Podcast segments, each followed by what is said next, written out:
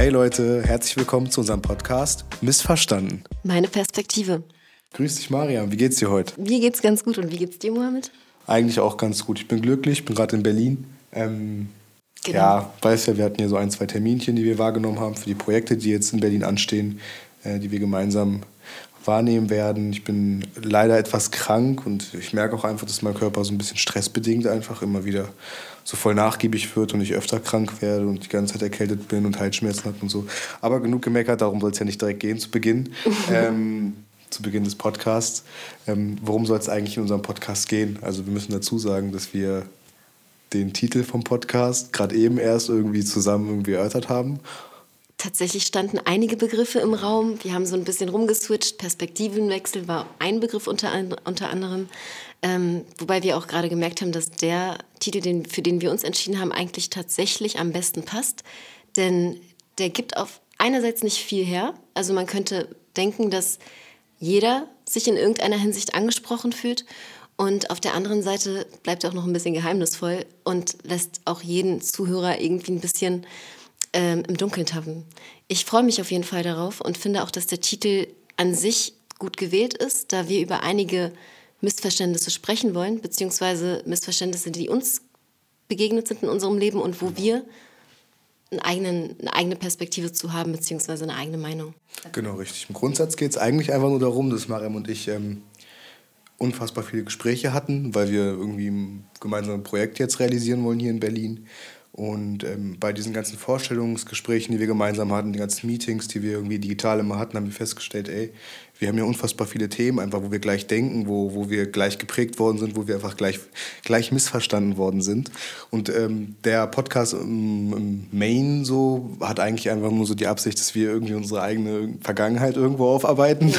weil, weil, wir da irgendwie, weiß, keine Ahnung, du bist ja manchmal einfach, ich glaube, wenn du so aufwächst, wie wir aufgewachsen bist, du dann ähm, sind, dann, dann passiert dir einfach so viel, dass du, dass du einfach irgendwann, gerade wenn du in die Phase kommst, dass du ein gewisses Alter erreichst und anfängst zu reflektieren, so, äh, dein gesamtes Leben zu reflektieren, wenn du an einem gewissen Punkt stehst, dann, dann äh, stellst du schon fest, okay, die und die Einflüsse, die hängen ja unmittelbar mit dem, damit zusammen, dass ich heute der Mensch, der ich bin, ähm, bin. Und ähm, genau, darum geht es eigentlich. Vielleicht können wir so ein bisschen darauf eingehen, warum wir uns für den Titel äh, entschieden haben und was so der Background davon ist. Also einerseits wollte ich auch noch sagen, dass wir auch gemerkt haben, äh, je nachdem, was wir erlebt hatten, dass man in sich in dem Moment ziemlich allein gefühlt hat, mhm. da man nicht oft auf Menschen trifft, die dasselbe durchmachen, aber in dem Gespräch haben wir gemerkt, dass tatsächlich unabhängig davon, was wir erlebt haben oder welche Ereignisse uns geprägt haben, dass wir doch nicht ganz so alleine waren und in gewisser Hinsicht Parallelen auch entstanden sind damals, ohne dass man das vielleicht auch weiß. Genau. Ähm, ja, voll. Das Interessante an dem ist auch noch, dass wir gemerkt haben, wie viel wir uns gegenseitig auch dadurch gegeben haben, dass wir darüber gesprochen haben. Also ich habe mich in dem Moment einfach selbstsicher gefühlt, mich zu öffnen und auch die ganzen Dinge einfach mal aus meinem Blickwinkel aussprechen zu dürfen. Es ist immer schwierig, wenn man in einem Raum sitzt mit 30 verschiedenen Leuten und merkt, dass man die einzige Person ist, die die Wahrnehmung, die man selbst hat, nur verstehen kann. Und es ist so ein bisschen schwierig, wenn man auch zwischen zwei Welten aufwächst, ja, denke genau. ich. Da müssen wir vielleicht auch ein bisschen hinführen. Also es geht einfach auch viel um die Einflüsse, die wir in unserer Schullaufbahn haben. So, weil ich glaube, wenn du als Kind aufwächst, gerade hier in Deutschland gibt es so zwei Einflüsse, die unfassbar stark sind. Und die waren halt bei uns auch sehr, sehr kontrastierend. Also wir haben ja einmal uns irgendwie als, als Figuren, die in der Schule aufwachsen, aber auch uns als, als Figuren, die in einem, in einem die in einem, beide in einem arabischen Kulturkreis aufwachsen, muss man dazu sagen, und auch beide unter besonderen Bedingungen innerhalb dieses arabischen Kulturkreises, muss man dazu sagen, einfach. Ähm, aber halt auch äh, so, aber halt auch einfach im Allgemeinen, dass du, dass du äh, so unfassbar. Man ist gefangen in einem kleinen Dilemma, also schon von klein auf. Du weißt nicht ganz, wohin du gehörst. Du weißt, du hast da zwei Welten, die sich in dir verbinden, aber ganz so richtig weiß man nicht, ist man in einer Grauzone gefangen, kommt man da überhaupt wieder raus? Wer bin ich überhaupt, was möchte ich sein, wohin möchte ich überhaupt und was nehme ich von dem einen Background mit, was nehme ich von dem neuen Background mit und wie verbinde ich das, ohne dass ich da vielleicht auch den einen Background verletze und den anderen irgendwie gefährde. Und ähm, da die Mitte zu finden oder die Balance ist nicht ganz so einfach, bis heute würde ich sagen, oder? Was denkst du? Absolut. Also es geht, im, im, Kern geht es einfach darum, dass, dass bei mir war es einfach so, als ich diese, durch diese ganzen Gespräche mit Mariam auch einfach, äh, diese unzähligen Gespräche, die wir schon hatten, dass ich festgestellt habe, ey, da geht es ja genau wie mir. das, das ist einfach, sie hat mich halt voll auch dafür sensibilisiert, dass meine Situation nicht irgendwie äh, so unfassbar einzigartig ist in Deutschland, was ich immer dachte, weil ich bin auch in so einem kleinen Vorort aufgewachsen und meine Situation in diesem Vorort, in dem ich aufgewachsen bin, war schon ziemlich einzigartig. Das heißt, ich hatte gar nicht die Möglichkeit, mit jemandem so über, über meine Situation, Entwicklung zu sprechen. Ähm, und dass das, dass das halt was passiert, ganz viel bei Kindern, die so aufwachsen wie wir, dass du irgendwann in Identitätskrise kommst. Also weil du halt einfach, einfach so viele Einflüsse, so viele Eindrücke hast und dich dann schon manchmal fragst, okay, was, was ist richtig, was ist falsch, wie verhalte ich mich richtig, wie verhalte ich mich falsch.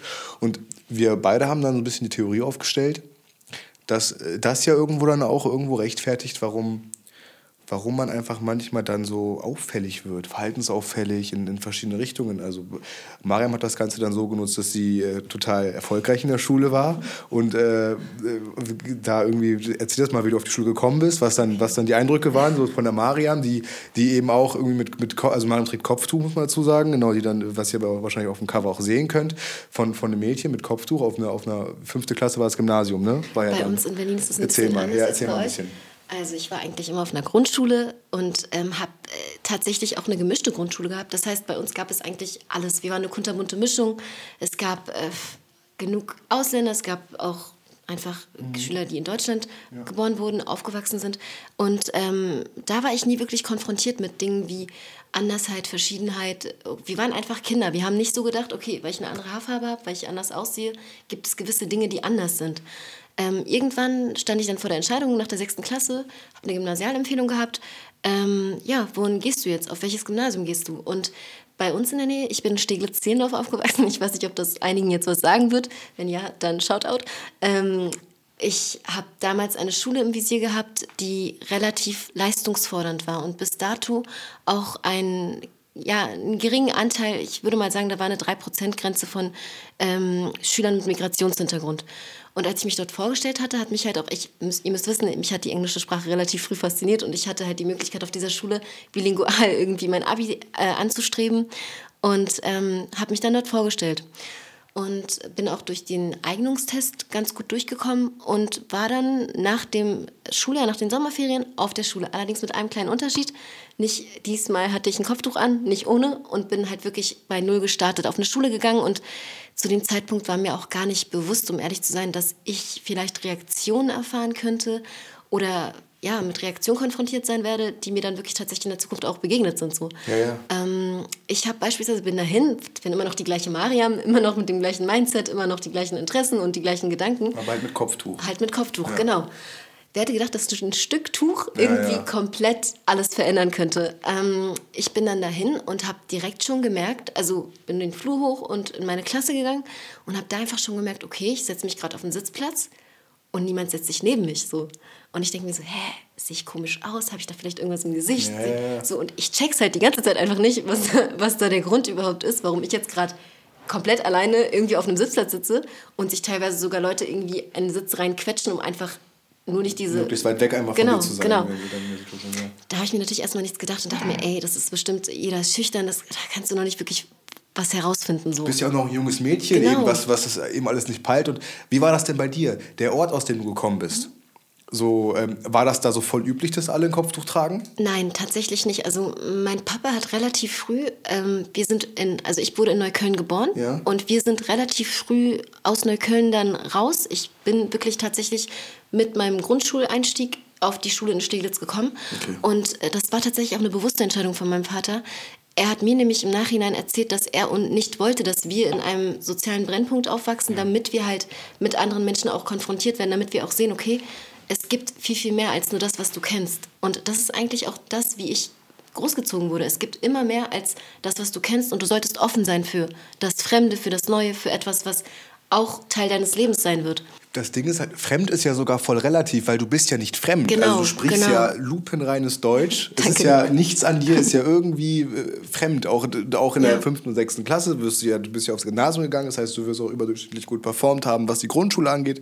Und ihr habt eine Orientierungsstufe gehabt dann wahrscheinlich Genau, irgendwie diese genau. fünfte, sechste, weil bei uns kommst du nach der vierten in, Genau. auf die weiterführende Schule. Ähm, fremd bist du, also du, du, es, du fühlst dich fremd. Ich habe Weißt du, du fängst an, also ja. man kriegt es ja dann hin, dass du anfängst, dich fremd zu fühlen, obwohl genau. du eigentlich gar nicht fremd bist.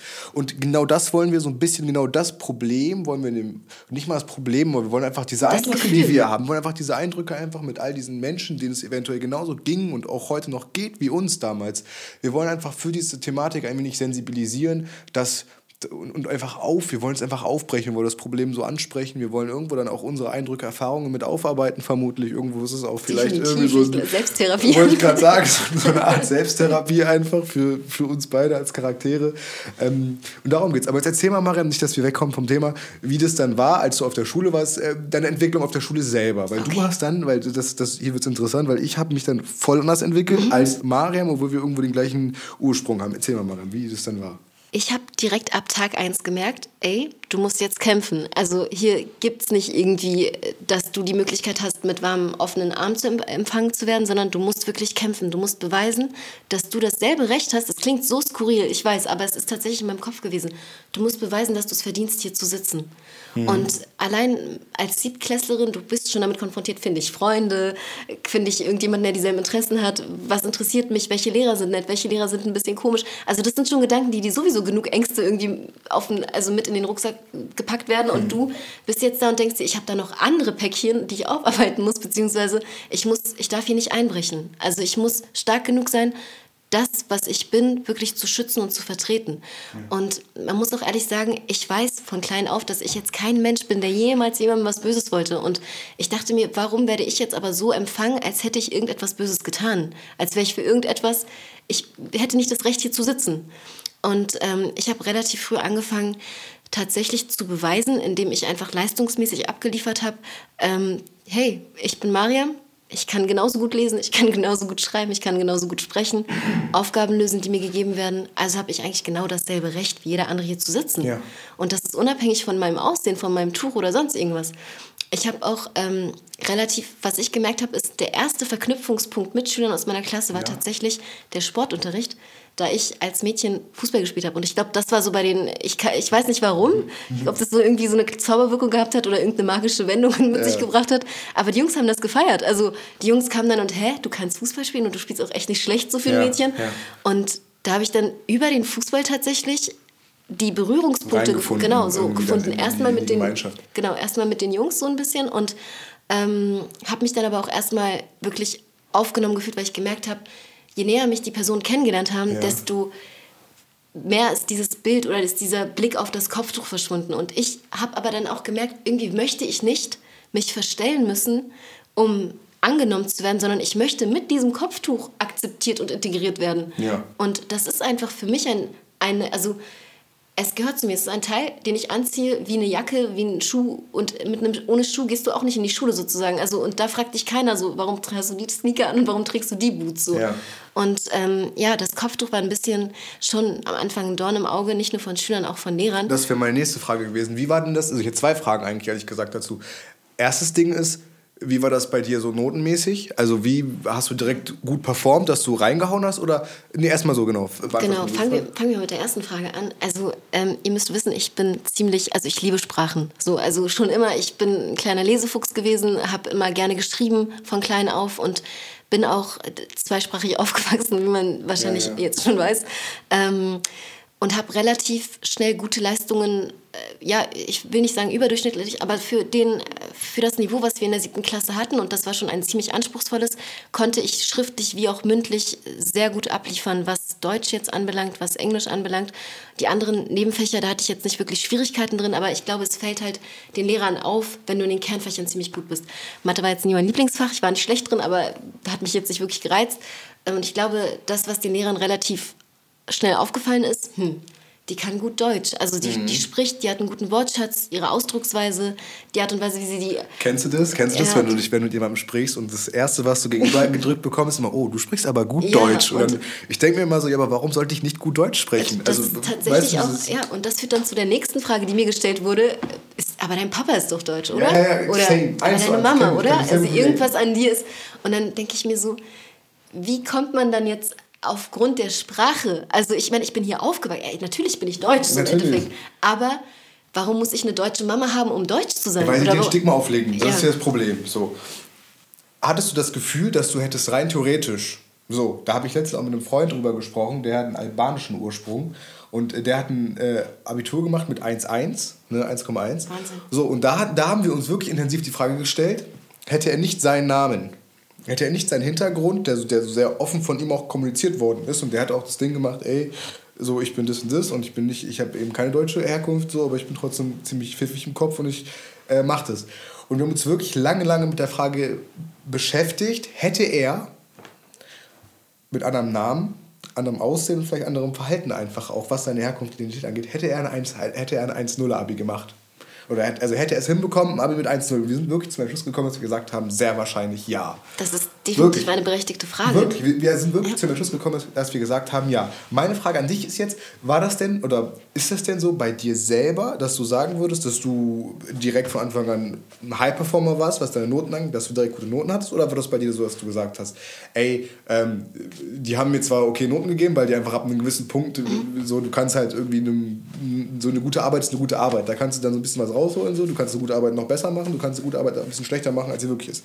War das dann so, dass es, in welche Richtung haben sie es bei dir gemacht? Haben sie es eher so gepusht oder eher so runtergezogen? Sie haben es eher erschwert, wobei ich sagen muss, da gab es auch Unterschiede. Ich habe immer high performt, also das, das, das, das ist auch eine Sache, die ich wusste. Ich wusste, dass ich Leistungen ab, also abliefere, aber von mhm. mir wurde einfach mehr gefordert. Ich weiß nicht, es war auf der einen Seite war das natürlich was Schönes zu wissen, ich konnte mich beweisen. Auf der anderen Seite denke ich mir, warum musste ich mich mit so einem Druck oder mit so einem Gefühl rumschlagen, wenn eigentlich Schule und Leistungen etwas sind, was mich nur persönlich betrifft. So, weißt du, also wenn ich jetzt gut performe, dann ist es für mich. Wenn ich schlecht performe, ist es meine Konsequenz oder die Konsequenz meines Lehrverhaltens. Aber ich war immer damit konfrontiert, konfrontiert, dass nicht nur ich oder die Auswirkungen meiner Noten nicht nur auf mich bezogen sind, sondern auf alles, was diesen schulischen Werdegang betrifft, auf die Art und Weise, wie die Lehrer auf mich reagiert haben, auf die Art und Weise, wie die Schüler auf mich reagiert haben, dass das alles damit verbunden war. Und das ist nochmal eine Last, die ich eigentlich im Nachhinein, wenn ich das jetzt so reflektiere, nicht hätte tragen müssen.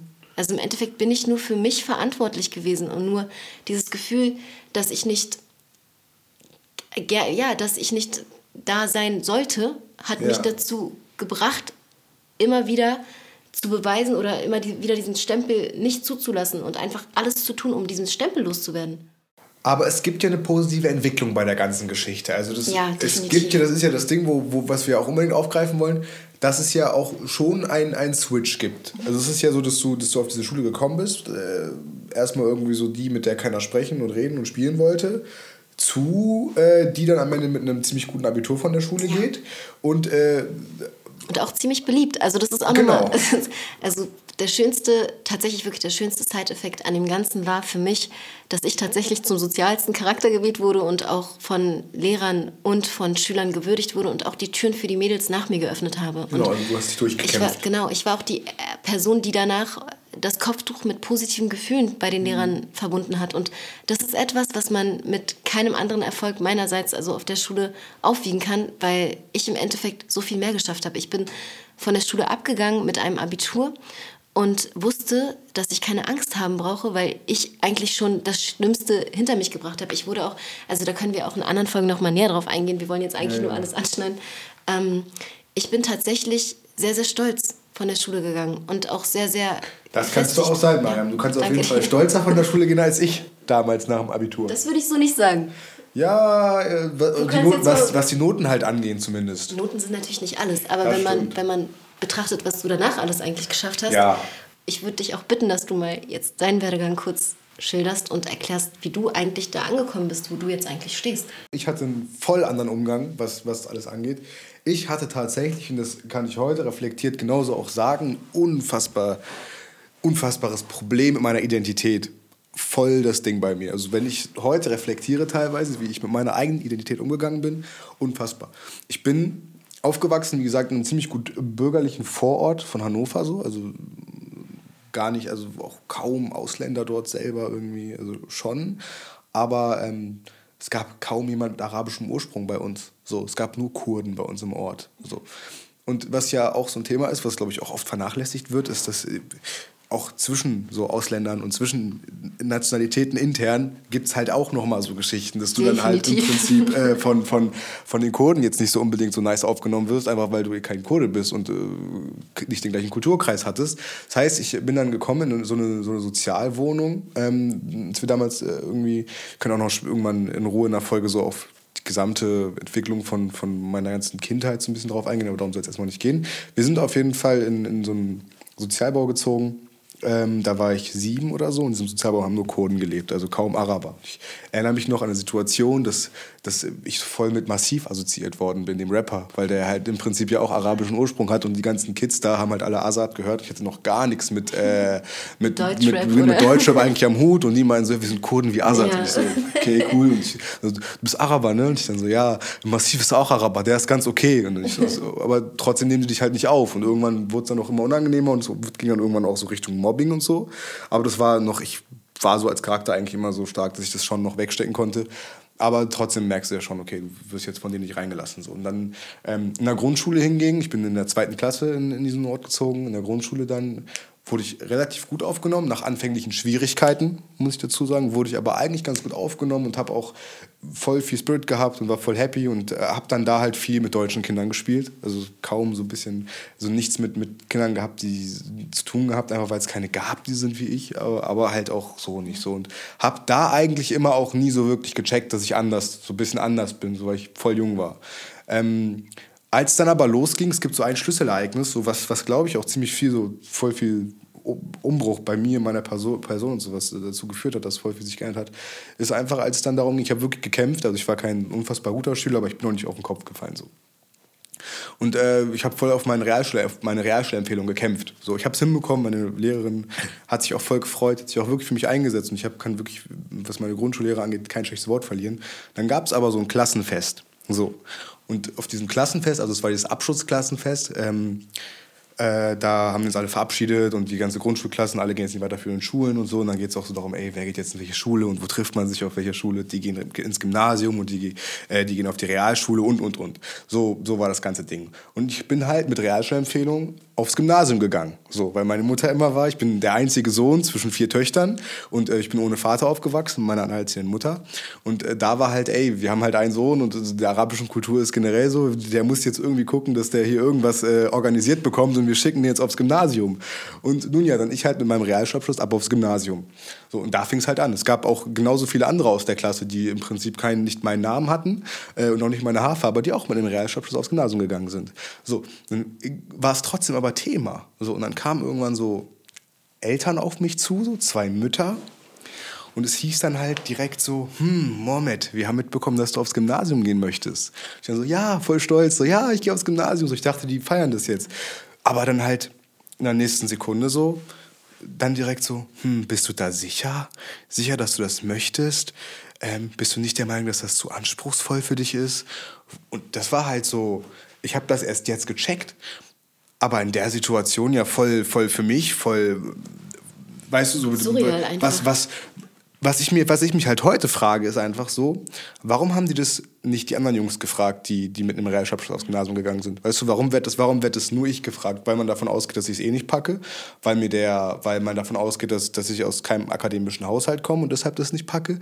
Also warum was ich mich halt frage, warum motiviert man so einen kleinen Jungen nicht, der, der den Schritt gehen will? Warum, warum möchte man dem kleinen Jungen so irgendwie einen Dämpfer geben? Also ich glaube, so, das, das war so das erste Mal, wo ich, wo ich angefangen habe zu verstehen, okay, so ganz wie die bin ich eigentlich gar nicht und das wird mir gerade auch irgendwie zu zeigen gegeben. So. Und dann, dann ging es halt weiter. Ich hatte noch einen, einen Jungen in meiner Klasse, der war eben auch Kurde, so, weil bei uns nur Kurden waren.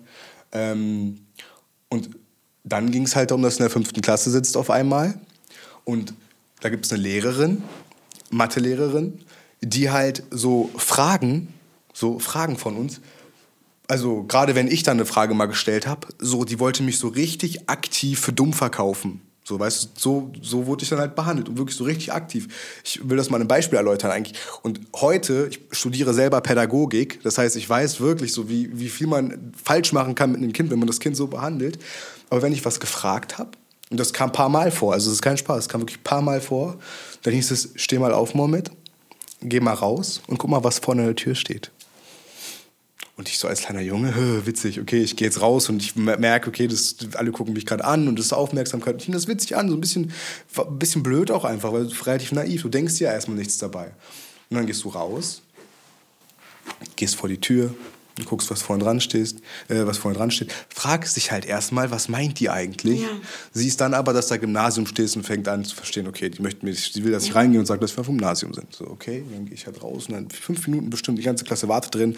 Und ich halt auch noch so in der Situation so voll witzig. Ich gehe da jetzt hin und voll cool und äh, ich, alle gucken mich gleich an. So denke ich halt. Ja. Und sag dann so, ja, vorne steht Gymnasium dran, Frau, Punkt, Punkt, Punkt. Und sie dann so, ja, genau, Mohammed, Gymnasium, nicht Baumschule, so. Ja. Weißt du, so richtig bashy, so richtig bashy. Und ich so, ja, war voll, voll in Stadt angekommen, so, so, ja, okay, tut mir leid, so, setz mich halt hin. Und dann ist halt was passiert, was ich selber voll interessant finde, was, was ich dann angefangen habe zu machen. Ich bin ich habe mir voll die Stories ausgedacht, ich habe voll die Stories ausgedacht einfach, also voll viel ins Lügen gekommen, um so ein bisschen dazu zu gehören. Also das, ich habe halt nicht gekämpft wie du, weißt du, du hast halt so wirklich richtig gepusht und du hast Power und hast angefangen zu kämpfen und zu sagen, ey, ich habe jetzt Bock, sondern ich habe dann angefangen zu lügen. Ich habe dann meine gesamte Geschichte eigentlich oder so meine gesamte Identität einmal so geflippt, damit ich angenommen werde. Weil ich habe begriffen, okay, so wie ich bin, irgendwie ist hier alles anders. Warum? Ich werde ja einfach nicht so, wie ich bin, wahrgenommen. So, ich, ich werde rausgeschickt, weil ich eine Frage stelle. Mir wird davon abgeraten, aufs Gymnasium zu gehen. Ähm, okay, let's go. Dann gucken wir mal, wie wir mich ein bisschen spannender machen. Und das alles aber halt voll passiv. Das sind Sachen, die ich heute reflektieren kann, heute begreife, woher die Beweggründe sind. Aber so als Kind ist es ja so, das passiert ja so voll im Hintergrund, als unterbewusst passiert das ja einfach. Kinder, wie du sagst. Also du denkst als Kind auch extrem unschuldig. Du denkst voll. nicht, dass dir jemand, der so eine Autoritätsperson im Endeffekt ist, irgendwie wehtun möchte. Ja, genau. Und der, Und der Einfluss ist halt unfassbar von so einer Lehrkraft auf dich. Und ich habe dann angefangen zu sagen, einfach um mich als Person interessanter zu machen, weil alle irgendwann natürlich auch fragen, ey Mohammed, wo ist eigentlich dein Vater und so. Mhm. Weil ich ja ohne Vater aufgewachsen bin. Ja, ist mein Vater, war mein Vater halt ein erfolgreicher Architekt aus Dubai. so. Das ist der Vorteil daran, wenn man ihn sagen. Also das war, war mein Vater halt ein extrem erfolgreicher Architekt aus Dubai und ist Ferrari und Porsche gefahren. So. Und alle Kinder fanden mich voll nice auf einmal. Oh. Weißt du, alle chillen auf einmal mit mir so und ich so, ey, voll in meinem Film. Und in Wirklichkeit haben wir halt von Hartz IV gelebt. So. Mein Vater ist halt äh, ja. natürlich kein Architekt, der, aus, der, weißt du, der in Dubai lebt. So. Ich, keine Ahnung, weißt, ich hatte gerade mal so, I don't know, so, wir, haben, wir haben Essen von der Tafel geholt. Also so schlimm, also gar, wirklich richtig krass. Aber ich wusste, ey, ich muss mir jetzt hier so ein paar, paar Geschichten ausdenken. Und es hat auch geklappt, so ein paar, paar Geschichten. Also es hat so ein, zwei Jährchen geklappt bis ich dann irgendwann mit den, meinen ganzen Freunden so gut klargekommen bin, dass wir auch wirklich Freunde, Freunde geworden sind, die dann auch bei mir zu Hause waren und dann irgendwann gecheckt haben, okay, ey, wen will der gerade verarschen? So, wenn, wenn sein Vater äh, Architekt in Dubai ist, ähm, die zwar getrennt sind, aber dann leben die ja nicht so. Wie haben deine Freunde eigentlich darauf reagiert, als sie so gecheckt haben, okay, irgendwas stimmt an den Geschichten nicht, die Realität sieht ein bisschen, sieht ein bisschen anders aus. Es gibt eine Situation, die ist relativ prägnant, wirklich, weil ich hatte sturmfrei. Meine Mutter war meine Tante besuchen oder sowas, irgendwo in Frankreich. Und ich, hatte, ich war alleine zu Hause. Und es war so ein Alter, ich war so 13, 14, 15.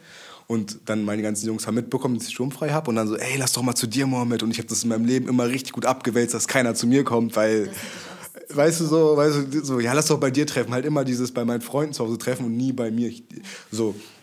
Und dann, ich habe halt immer in der Schule erzählt, ja, wir haben neue, ich habe halt mir die krassen Stories ausgedacht. Ich habe erzählt, wir haben eine neue Küche und was weiß ich so.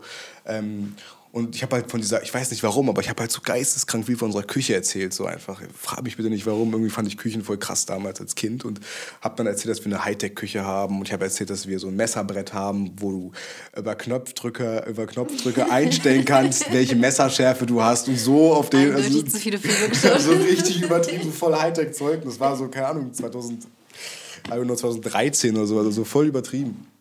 Aber nun ja, so, als dann irgendwann meine Freunde halt bei mir waren, das allererste Mal, äh, war mein Kumpel Vincent und er wollte dann unbedingt diese Küche sehen, weil ich so viel über diese Küche geredet habe. Ne? Und ich wusste, fuck, ich muss denen das ja heute gestehen, dass ich keine fette Küche habe.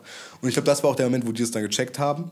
Ähm, naja, und dann sind die halt bei mir und wollen sich die Küche angucken. Und ich weiß noch ganz genau, er macht das Licht an und steht oh so in dieser Küche und ist so richtig enttäuscht. Oh. Richtig enttäuscht und guckt mich nur an. Hä? Und dann guckt mich, das Ding ist, ich hab, wir haben die Küche damals von so einer Frau übernommen, die gestorben ist und die hat halt einfach, äh, die hat halt einfach, ähm, die hat, manchmal ist das ja so, wenn Leute sterben, dann übergeben die ganzen Sachen einfach gratis die Nachfahren, die Nachkommen, irgendwie die Erben dann, die sagen, ey, komm, wir räumen die Bude jetzt leer, nehmen mit, was ist und wir hatten die Möglichkeit, einmal diese Küche von irgendeiner Rentnerin oder von irgendeiner Verstorbenen dann zu dem Zeitpunkt äh, einfach gratis zu bekommen und wir waren, wir waren grateful, so eine Küche, ey, krass, eine Küche, so auch wenn die schon 25 Jahre gerockt wurde, so, es war eine Küche.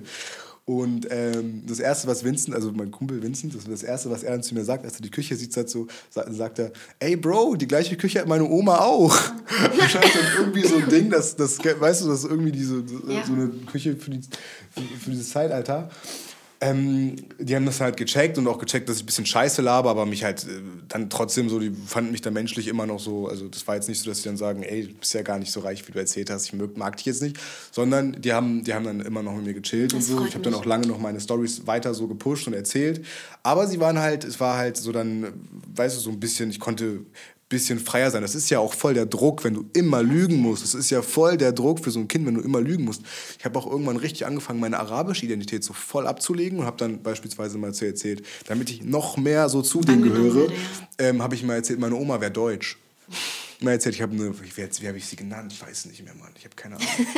Ich habe ihr auch irgendeinen deutschen Namen gegeben, äh, Irmgard oder sowas. Ja, meine Oma heißt Irmgard, so die Mutter von meinem Vater und mein Vater ist halb deutsch und so, einfach nur, um irgendwie ja. zu klicken, weißt du, damit ja. die Leute. So, das war so ein bisschen, das war so ein bisschen mein, mein Umgang. Ich muss aber sagen, dass ich jetzt gar, also ich hatte so meine Jungs, Gott sei Dank, das sind bis heute alles meine, meine Bros. Also ich habe jetzt nicht so, dass, dass, die nichts mehr zu, mit mir zu tun hatten, nur weil die genau. Dass die wirklich mit dir befreundet sind, voll, weil sie dich wirklich einfach als Menschen voll kennenlernen konnten so. Ja. Ich frage mich heute schon, hätten wir die Relation, also hätten wir die Beziehung zueinander, wenn ich von Anfang an die Wahrheit gesagt hätte, ey, ich bin ein Migrantenkind und ey, wir holen unser Essen von der Tafel und wir sind voll broke und wir sind Hartz-IV-Empfänger und so, weil das war auch so ein Ding, ich bin sitzen geblieben in der siebten Klasse.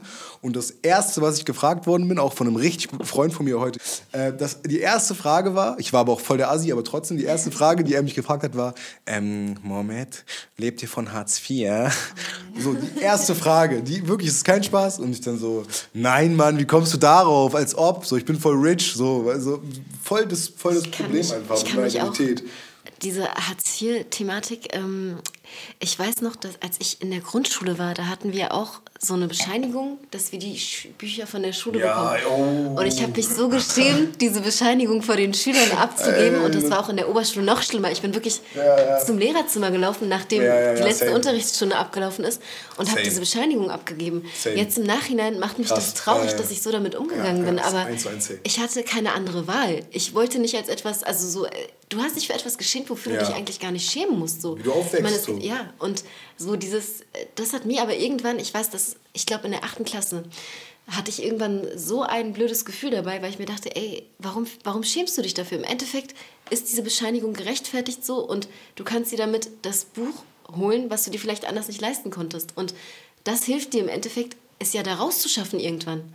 Und diesen Bezug habe ich versucht einfach zu festigen, um mich nicht für Dinge zu schämen. Also es ist einfach ein Teil meiner Vergangenheit, das ist ein Teil meines Lebens. Ich kann nicht, warum sollte ich mich leugnen oder meine Herkunft leugnen oder das, was. Ja, das sagst du heute. Ja. Aber so eben als Kind hast du ja voll das die Komplexe. Natürlich. Weißt du, als Kind so, ich war Führerschein, ey. ich sag dir, wie es ist. Führerschein, meine Mutter, ist kein Spaß, hat ihre gesamten, es ist wirklich kein Spaß, ihre gesamten Ersparnisse, was sie ihr Leben lang an Ersparnissen hatte, hat sie für meinen Führerschein aufgebraucht. Wahnsinn. Es ist wirklich kein Spaß. Ich weiß noch, sie hat ein Sparbuch gehabt und es sind jeden Monat 20 Euro von dem Konto runtergegangen für dieses Sparbuch. Überleg mal, wie lange sie Geld weglegen musste. Und wir dachten, wir können den Führerschein mit Raten bezahlen. Und dann gehe ich zu dem Fahrlehrer und sage, ja, können wir das auch mit Raten bezahlen? So ein bisschen schüchtern natürlich, ne? weil wir kein Geld hatten. Er dann so, nein. Und ich gucke meine Mutter an, ich gehe zu meiner Mutter und sage, Mama, wir können den Führerschein nicht mit Raten bezahlen.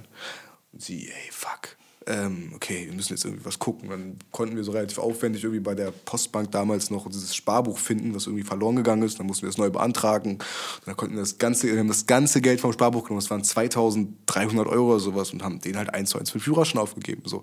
Ich war auch, was Schulbuchausleihe war, ich war immer krank bei der Schulbuchausleihe. Ich war immer krank, damit ich so an einem anderen Termin zur Schulbuchausleihe gehen konnte und keiner mitbekommen, wenn ich mit dieser Buttberechtigung heißt das bei uns oder Leistungsnachweis, wo dann der Bescheid über den Erhalt von Sozial sozialen Leistungen im Prinzip drauf ist, damit, damit hingehen kannst zu unserer, äh, hier, äh, wie heißt sie denn, die Büchereifrau da, einfach, und damit die, die hat die Bücher dann schon für mich so weggelegt und das ging dann immer undercover, Gott sei Dank, so, ich konnte sie dann einreichen.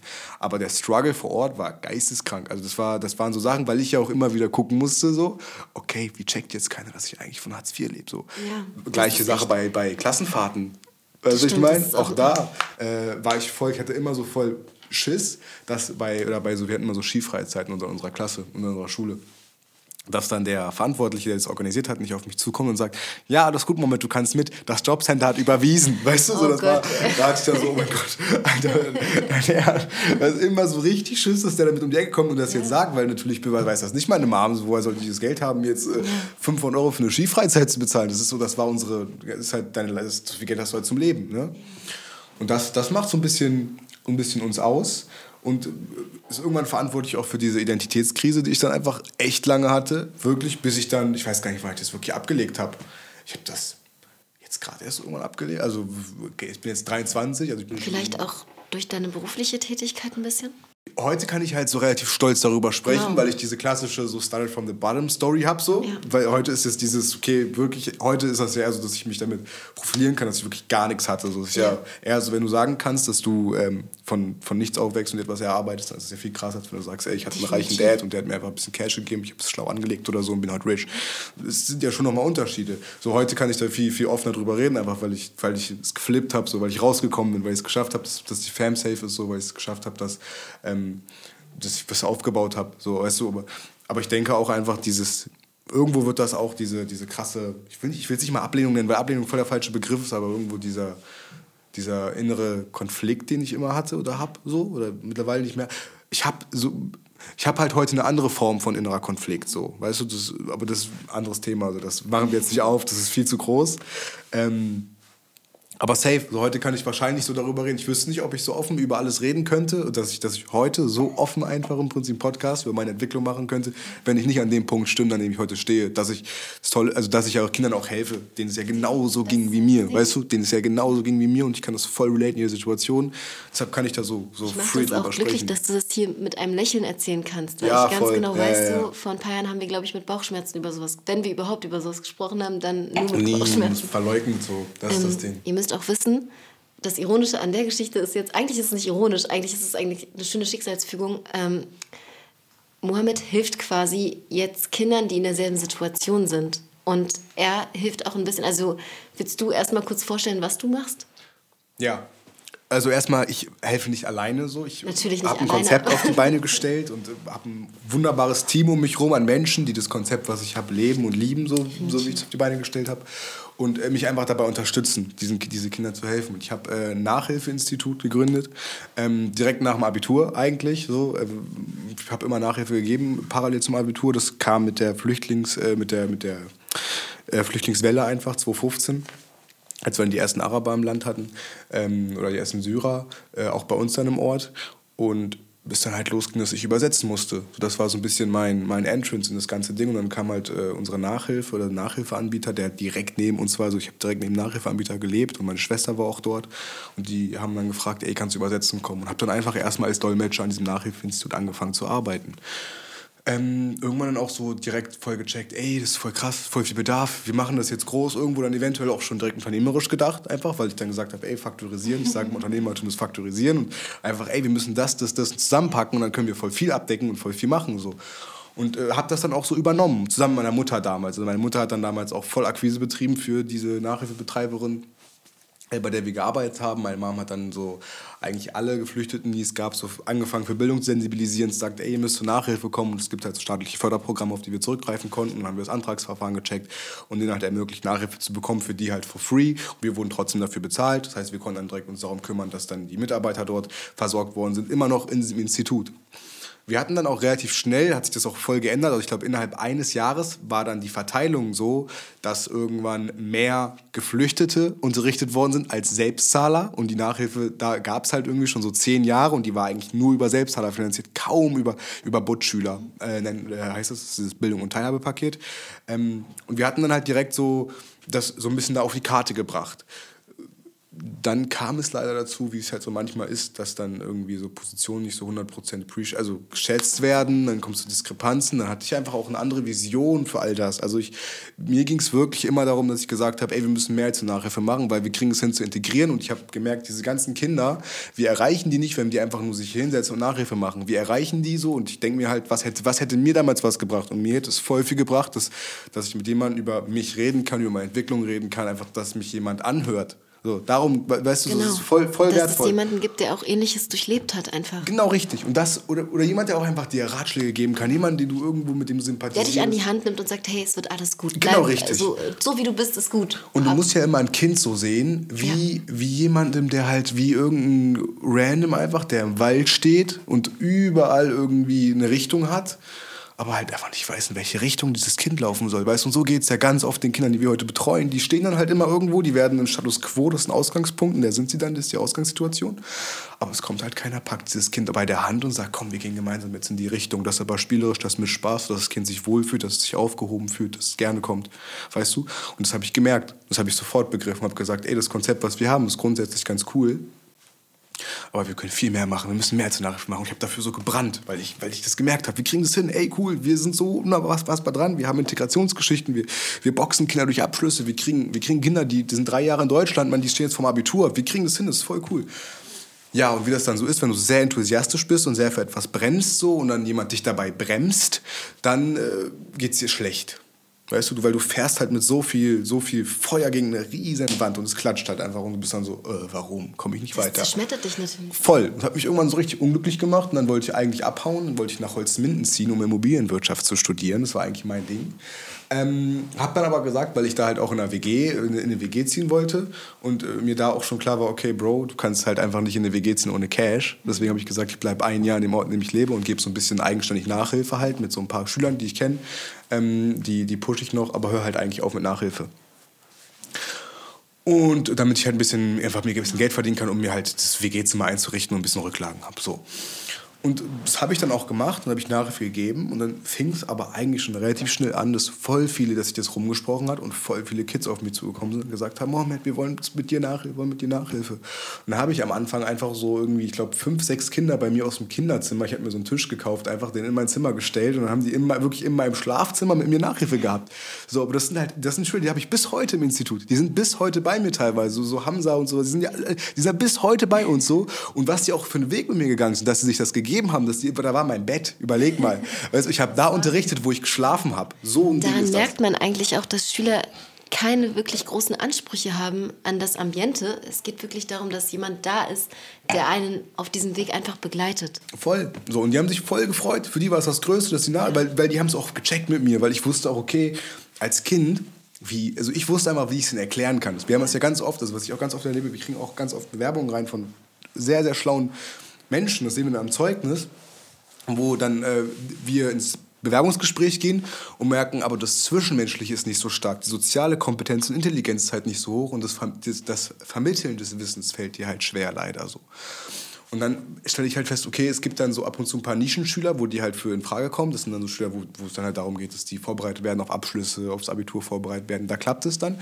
Aber so bei den Menschen, wo, du, wo die du emotional und zwischenmenschlich anfassen musst, da sind die nicht so stark. Das ist nicht deren Kompetenz, was auch voll in Ordnung ist. Wir, können ja, wir haben ja die Möglichkeit, die Kompetenzen zu verlegen so. oder auch zu verteilen. Ähm, und mit diesen Kindern war ich dann halt erstmal bei mir erstmal irgendwie oben in meinem Schlafzimmer und dann haben wir von der Kirchengemeinde bei uns im Ort eine Räumlichkeit zur Verfügung gestellt bekommen und konnten so ein bisschen mehr aufnehmen. Äh, sodass wir schon, dass ich schon so in meinem Freundeskreis rumfragen konnte, ey, wer von euch hat Bock, ein bisschen Nachhilfe zu geben? Ich habe voll viele Schüler, so, aber ich kann die alle nicht abdecken. So war das war halt der Grundstein dafür. Ja, und haben sich voll viele direkt gemeldet, weil äh, muss halt überlegen, muss halt die Möglichkeit, entweder du machst so einen 450 Euro Minijob und räumst halt Regale bei Rewe, Edeka oder Co. ein oder du gibst halt Nachhilfe und hast was Soziales, Cooles, was dir Spaß macht irgendwie. Und äh, damit hatte ich eigentlich relativ schnell relativ viel Personal, was, was halt diese ganzen, diese ganze Schülerbedarf abdecken konnte. Und dann ging es eigentlich Step by Step. Also das, so die erste Büroeröffnung ist gar nicht so unfassbar lange her, wenn wir ehrlich sind. Also ich habe das Büro eröffnet am 22.06.2020, so wir haben jetzt gerade den 25.11.2021, also schon über ein Jahr, knapp anderthalb Jahre so irgendwie, ähm, mittlerweile, dass wir das Büro eröffnet haben. das war auch alles voll random. Allein, allein das Büro, was wir angemietet haben, ist voll random, einfach, dass ich das bekommen habe erstmal. Die Geschichte ist auch eigentlich wie ein glücklicher Zufall. Das war auch einfach ein riesen Ding. Ich stand da halt eigentlich vor dieser Vermieterin, die wirklich heute, wir sind Best Bros, so, das ist alles cool. aber ich check halt bis heute nicht so, ich hoffe, sie hört das jetzt nicht aus irgendeinem Grund, aber ich stand halt wirklich vor dieser Vermieterin und dachte so, hey, glaubst du, die nimmt mich so? Weil hätte auch genauso gut sein können, dass sie Nein sagt. Es war voll random. Wir haben dieses Büro auch nur bekommen, weil wir eigentlich eine Wohnung nehmen wollten und da halt das Büro reinmachen wollten. Die Wohnung hat sie nicht vermietet bekommen, weil die viel zu teuer war für, für das, was eigentlich, ähm, für das, was sie eigentlich kann, in Anführungszeichen.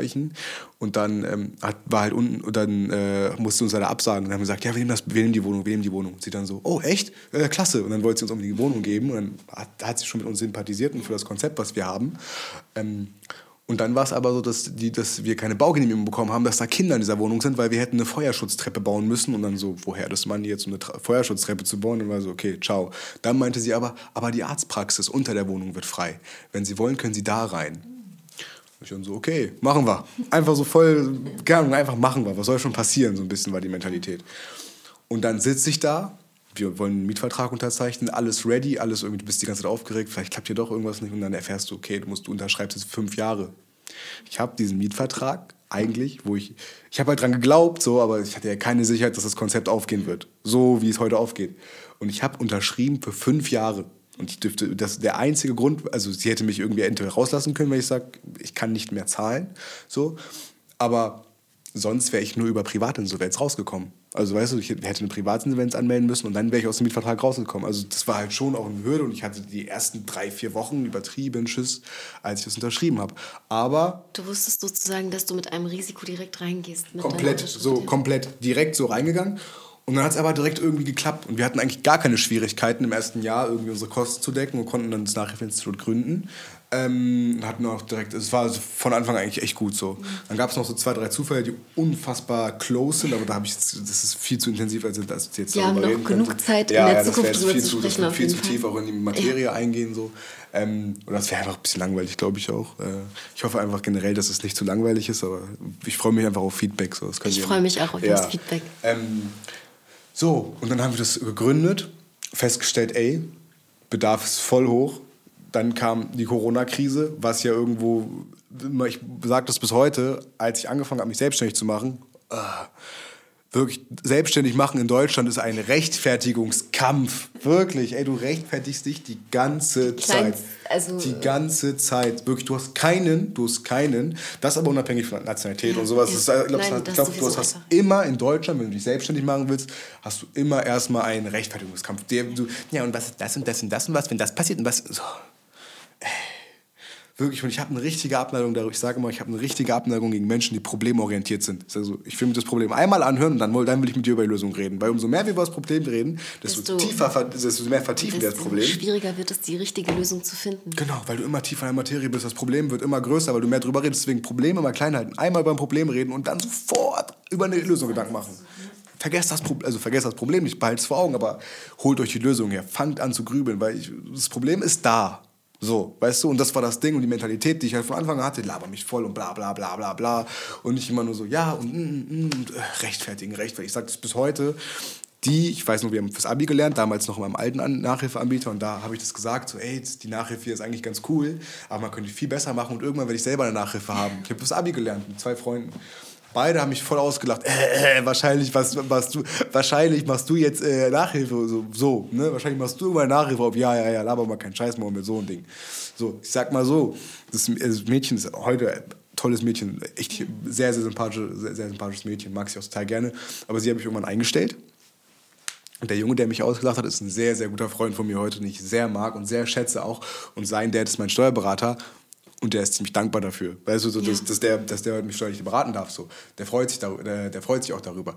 Aber das ist so ein bisschen dann der, der Wandel der gewesen. Halt. Weißt du, das ist der Switch. Und heute fragt keiner mehr. Weißt du, heute yeah. ist es so, ey, cool, was du machst und was weiß ich. Und heute ist es dann direkt so, ey, wollen wir mal über das und das reden? Und hey, und so, weißt du, so ist der Wechsel dann irgendwann. Und am Anfang rechtfertigst du dich halt nur. Und ich war immer so, ich habe so meistens für meine Vision Aber du hast gekämpft. nicht um deine Vision geglaubt. Voll, weißt du, und das war ja halt auch das Ding. Ähm, wir haben jetzt gerade das zweite Büro eröffnet, so in Hannover ich sitze auch mit Mariam gerade zusammen, weil wir hier auch äh, genau. zukünftig gerne auch was in Berlin in die Richtung. Genau, richtig. Vielleicht kannst du auch mal ein bisschen erzählen, machen, wie wir zwei zueinander gefunden haben. Okay, das ist eigentlich auch eine ziemlich, ähm, ja, ziemlich, ich würde sagen. Voll random. Random eigentlich, ne? Auch, dass ich drauf genau. ein, ne? Erzähl einfach mal. Genau, also ich erzähle einfach erstmal ein bisschen von mir, damit man überhaupt die, die Parallele sieht. Ähm, ich bin ein Mensch, der schon also der erste Job, den ich hatte, aktiv, war Nachhilfe geben. Und das erste Mal so richtig konfrontiert mit Nachhilfe wurde ich in meiner eigenen Familie. Ich habe wirklich, glaube ich, jeden von groß bis klein unterrichtet und ja, so ich. schulisch einfach begleitet und ähm, habe da auch immer gemerkt, also es, man, man, wurde, also niemand hat verstanden, warum ich da wirklich stundenlang mit, mit, mit meinen Cousinen und Cousins saß oder mit meinen eigenen Geschwistern und wirklich alles gegeben habe, damit die verstehen, was ich gerade versuche zu erklären. Und ich habe danach aber immer gemerkt, dass mich das glücklich gemacht hat, dass, dass ich mich gefreut habe, wenn jemand ein kleines Erfolgserlebnis hatte, wenn jemand gemerkt hat, ey, das ist da ja nicht so schwer, das ist, ich habe gerade Spaß am Lernen. Und irgendwann habe ich mir gedacht, weißt du was, schauen wir dich mal ein bisschen um und äh, guck mal, wer Nachhilfe braucht. Und vielleicht kannst du es ja, das war noch zu meiner Abi-Zeit, das weiß ich, ähm, da bin ich auf ein Mädchen ähm, gestoßen, das ist die kleine Schwester von dem besten Freund von meinem Bruder. Ähm, das Mädchen, muss man wissen, äh, war krebskrank ziemlich schwer krebskrank, Gott sei Dank aber auch überwunden ähm, und brauchte Nachhilfe. Dieses Mädchen, muss man wissen, also wurde so aus dem Leben gerissen, dass sie gar nicht mehr so einen normalen Alltag wahrnehmen konnte oder hatte, wie wir eigentlich alle oder wie jeder andere Schüler aus ihrer Klasse. Und für sie war es aber wichtig, weil sie persönlich schon immer den Traum hatte, einfach, dass sie ihr Abitur schafft. Also das war wirklich so, ich, du redest mit ihr und sprichst mit ihr und sie sagt dir, mein einziger Wunsch ist, dass ich mein Abi schaffe. Und jetzt, unfassbar, ne? Das ist unfassbar. Mega. Und für mich war damals, also ich, wenn ich jetzt an mich denke, so, ich habe mir, hab mir einfach nur gewünscht, die Klausur zu bestehen, so, mhm. oder die Prüfung oder so. Ja, Bitte lass die Mathearbeit nicht so schwer sein. Aber so, das, das war einfach random mein Überlebensinstinkt, ähm, so einfach die Klausur zu überstehen oder so. Bei ihr war das tatsächlich so von Anfang an, ich will aufs Gymnasium und ich möchte mein Abi schaffen. Und ihr müsst euch vorstellen, jemand, der eigentlich gerade ums Überleben kämpft, Krass, ne? Also wirklich wortwörtlich ums Überleben. Und ich will jetzt auch nicht näher reingehen, ja, was für, wie die Krankheit war. Ähm, dass der wirklich sagt, mein einziger Wunsch ist Bildung und ich möchte mein Abi. So, das ist, das, das ist so alles für mich. So. Natürlich fängt man dann bei Null an mit einer Schülerin, die mhm. definitiv auch, man kann sich das ja vorstellen, dass sie einfach Schwierigkeiten hat beim Lernen, Konzentrationsschwäche, sie hat nicht die Energie wie andere Schüler, dass da viele Dinge sind, die nicht einfach laufen und viele ja, Hindernisse, viele Defizite, viele Sachen, auf die man achten muss, mit denen man geduldiger umgehen muss. Man muss die Erklärungsstrukturen nicht komplex gestalten, sondern so einfach wie möglich, damit sie so viel wie möglich mitnimmt. Und jetzt schaff mal ein Lernkonzept für einen Schüler, auf den zugeschnitten und bringe ihn damit durchs Abi. So, förder ihn und lass ihn auch das Gefühl spüren, dass er von Mal zu Mal immer besser wird und dass er auf den Grundlagen aufbaut, die er sich angeeignet hat.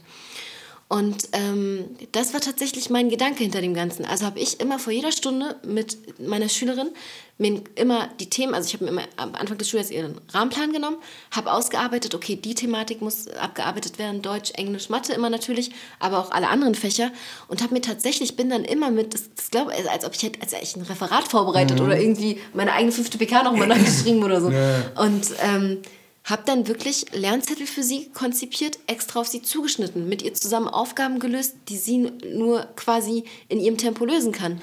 Und ähm, wir haben es dann, Gott sei Dank, auch erfolgreich für die Umstände sowieso ähm, durchs Abi geschafft. Und das hat niemand ihrer Lehrer geglaubt. Also so, die wollten auch immer, dass sie auf eine Sonderförderungsschule mhm. geht, weil sie halt Sonderbedingungen hat ja, aufgrund ihrer gesundheitlichen Situation.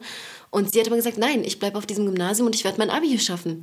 Und teilweise habe ich sie angeschaut und habe mir gedacht, sie hat mich gerade motiviert, weiterzumachen. Unfassbar, ne? Und äh, ich bin ehrlich zu euch, ich studiere Jura und stehe kurz vor meinem ersten Staatsexamen und nichts in meinem Leben hat mich jemals so glücklich gemacht wie dieses Abitur dieses Mädchens. Nicht mal mein eigenes Prägt Abitur. Wahrscheinlich einfach, sie hat mich, also äh, sie hat mich auch mit ihrer Freude im Endeffekt über mhm. jeden kleinen Erfolg wieder motiviert einfach glücklich zu sein. Also ich kann es nicht erklären. Ihr wisst gar nicht, wie viel mir das gegeben hat, auch als Mensch. Natürlich sind wir auch Menschen und haben andere Probleme in unserem Leben. Und wenn du dann da so ein Kinderlächeln siehst, was so von ganzem Herzen kommt, weil, weil da so eine Matheaufgabe gelöst wurde, die sie vor zwei Wochen hätte gar nicht irgendwie überhaupt in Angriff nehmen wollen, das ist für mich in dem Moment das Größte gewesen. Und letzten Endes, wenn wenn ihr mich fragt, und das ich, das ist auch die Frage, die ich Mohammed direkt auch beantwortet habe, so, was ist dein größter Erfolg bis jetzt im Leben? Dann sage ich, dieses Mädchen und das Abitur von diesem Mädchen so. Und ähm, nicht mehr und nicht weniger. Und nicht meine eigenen Erfolge, nicht mal die Freude an meinen eigenen Erfolgen hat mich so geprägt und geformt wie dieser Erfolg. Und letzten Endes habe ich halt immer gemerkt, auch jetzt durch mein Jurastudium, ich habe nie das Nachhilfegeben aufgegeben, so irgendwie. Ich habe das immer weitergemacht, habe in der Kanzlei gearbeitet, noch irgendwie gedolmetscht und habe trotzdem Nachhilfe gegeben. Ja. Und ich muss ehrlich sagen, ich habe die Freude an der Nachhilfe nie verloren. Also egal, wie anstrengend es teilweise auch ist, wenn du irgendwie zwei Jobs hast und dann ein Jurastudium, und ich meine, die Leute, die Jura studieren, wissen ganz genau, wovon ich rede. Ähm, das ist... Äh, eine pure Belastung, sowohl psychisch als auch physisch. Und äh, man, man äh, ja, das ja, ist eine andere alles Sache. an Jura genau. ist nervig. Und das, nein, nichts gegen Juristen. Deutsch, die, die, Juristen können nichts dafür, aber deutsches Recht ist halt unfassbar ist schon ein harter Brocken, komplex und nervig. Ja. Aber naja. Genau. Ähm, und ich habe dann, um das jetzt mal kurz genau. zu fassen, irgendwann gemerkt, dieses Nachhilfe geben lässt mich nicht los. Und das, was ich zukünftig mit meinem Studium machen könnte, ist nicht das, was ich für mich in meinem Herzen als Erfüllung sehe. Und habe dann geschaut erstmal, okay, was kann ich eigentlich auf die Beine stellen? Wie kann ich Nachhilfe an den, wie kann ich Nachhilfe geben? Und bei mir war auch der Ansatz einfach mehr als nur Nachhilfe. Ich sehe mich nicht nur als jemand, der irgendwie Unterricht oder ähm, Material an den Schüler bringt, irgendwie die Source to the ja, like, ja. Dings so, sondern es ist einfach viel mehr. Du arbeitest mit einem Menschen und dieser Mensch ist auch, also jeden Menschen, den du halt nachgibst, ist auch eine Herausforderung. Du weißt gar nicht, was auf dich zukommt. Du kannst ein freudiges Kind haben, du kannst ein verschlossenes Kind haben, du kannst ein ja. motiviertes Kind haben, du kannst ein Kind haben, was schon längst die Hoffnung aufgegeben hat, obwohl es gerade mal in die erste Klasse gekommen ist. Also es gibt auch Schüler sind nicht, ähm, du kannst nicht berechnen, wer da auf dich zukommt. Und ähm, die Herausforderung hat mich so, also mich macht es glücklich, wenn ich eine Herausforderung habe und ich weiß, ich kann mit diesem Schüler gemeinsam diese Herausforderung überstehen und überwinden.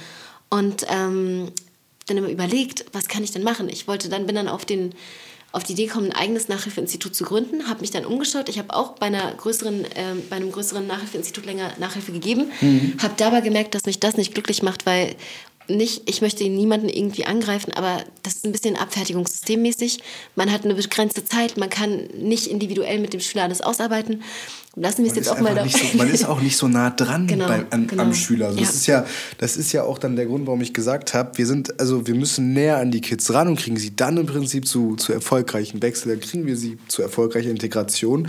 Und das, was Mariam sagt, kann ich dahingehend so gut relaten und auch gut nachempfinden, einfach weil ich eine ähnliche Ausgang, nicht, nicht, nicht direkt eine ähnliche Ausgangssituation habe, aber ich hatte auch die, die Phase in meinem Leben, also dass, dass ich, ähm, ich habe auch noch eine Agentur, die Agentur macht so viel Social Media Zeug und sowas und das rechtfertigt dann irgendwo auch eventuell so meine kleine, leichte, aber irgendwo schon noch äh, hier bestehende Online-Präsenz, die ich habe. Die hängt auch so ein bisschen mit den Menschen, äh, mit, den, mit, meinen Schwestern zusammen, die halt so eine gewisse Reichweite auf Social Media einfach haben. Und äh, darüber ist dann irgendwann auch Mariam auf mich aufmerksam geworden, über meine Schwestern.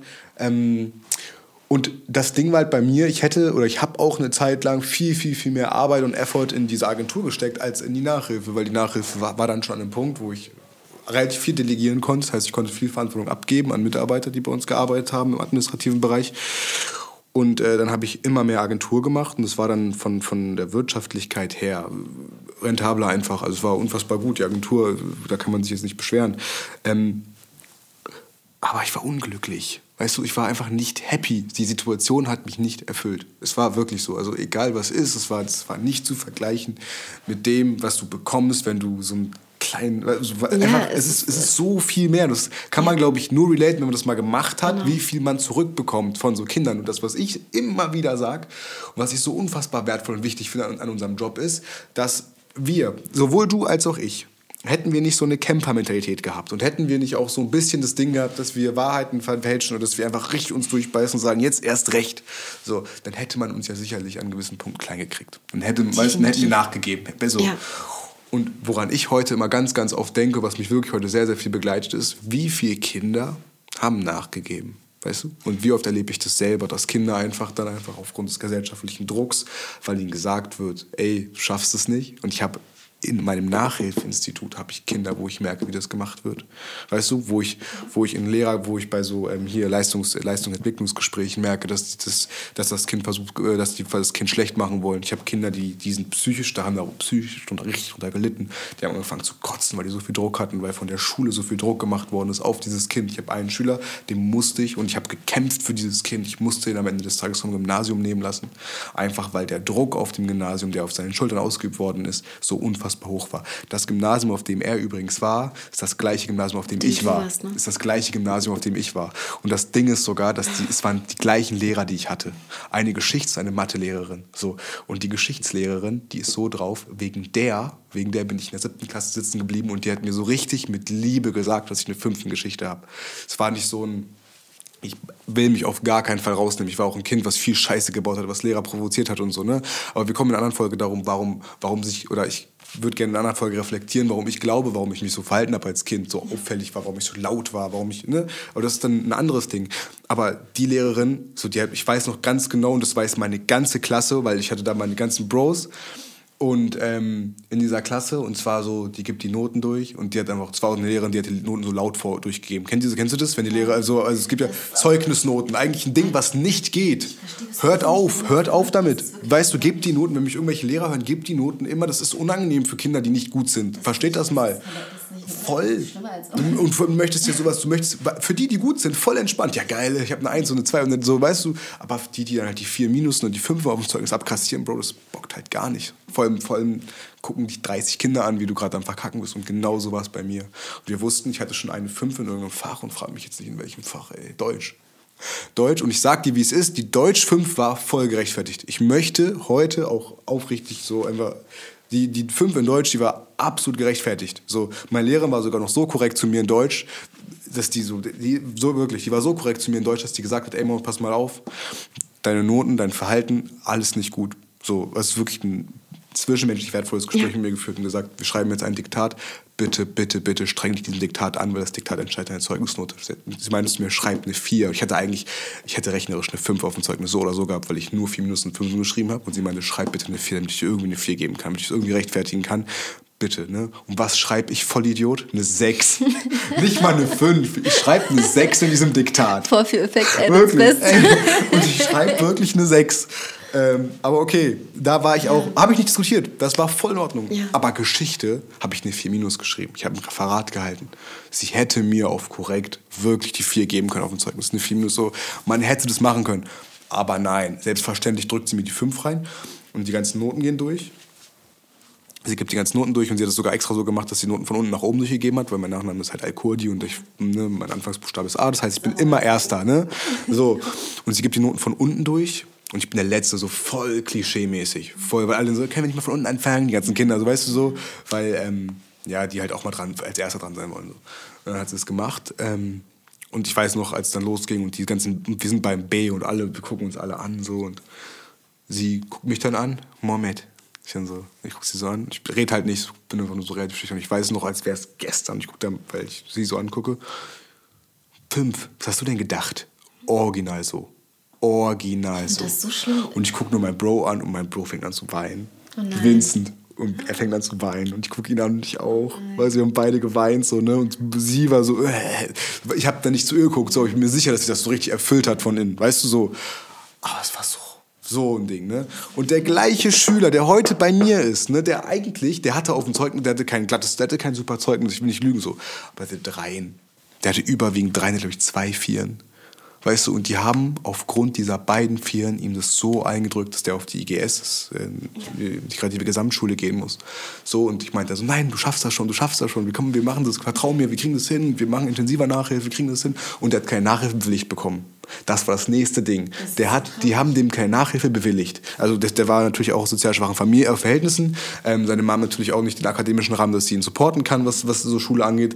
Ähm, und er hat, die haben ihm das nicht bewilligt. Der Antrag für ihn Nachhilfe ging nicht durch. Sie haben, das, sie haben dann immer so irgendwie Kreuz anders gesetzt, dass der abgelehnt wird und so. Weißt du, so ein Ding war das. Und ich frage mich echt, warum man das macht und wie man das machen kann, aber sie haben es gemacht. Und das verstehe ich bis heute nicht. Und die haben diesen Jungen so demotiviert, auf dieser Schule zu bleiben, weil die das Bild hatten, der schafft das eh nicht. Weil die selber mit dem Jungen abgeschlossen haben dass er wirklich auf die IGS gehen musste und der konnte drei Wochen nicht zur Schule gehen, hat gekotzt, der hat einfach, der hat einfach das, was die halt machen, ist halt, dass die Schule so unfassbar negativ aufladen für Kinder. Das, weißt du, wir fragen uns, hm, warum gehen die Kinder nicht so gern zur Schule? Ja, warum denn wohl? Weißt du, warum denn wohl? So, ich kann dir, wie viele, wie viele Erlebnisse habe ich denn bezogen auf Lehrer? So, die, die, die einfach total prägend waren und negativ prägend. So. Das ist das Traurige. Mir ist erst im Nachhinein eigentlich bewusst geworden, wie wichtig es ist, als Lehrer ähm, eine Vorbildfunktion einzunehmen. Voll. Und wie, wie sehr auch diese Lehrer mich beeinflusst haben. Ich hatte einen Lehrer, durch den ich tatsächlich meinen Mut gewonnen habe, mich zu äußern. Ich hatte ganz lange die Angst auch, gerade auf dem Gymnasium, irgendwie ähm, mich zu melden, meine Beiträge so auszuführen, wie ich sie eigentlich ausführen wollte, weil ja. ich Angst auf, also Angst vor der Reaktion hatte. Angst vor der Ablehnung, dass Komplett. ich die auch so direkt spüre, sowohl von Lehrern als auch von Schülern. Und der Lehrer hatte eine Aufgabe uns gegeben, das werde ich nie vergessen. Es war im Ethikunterricht tatsächlich. Ja.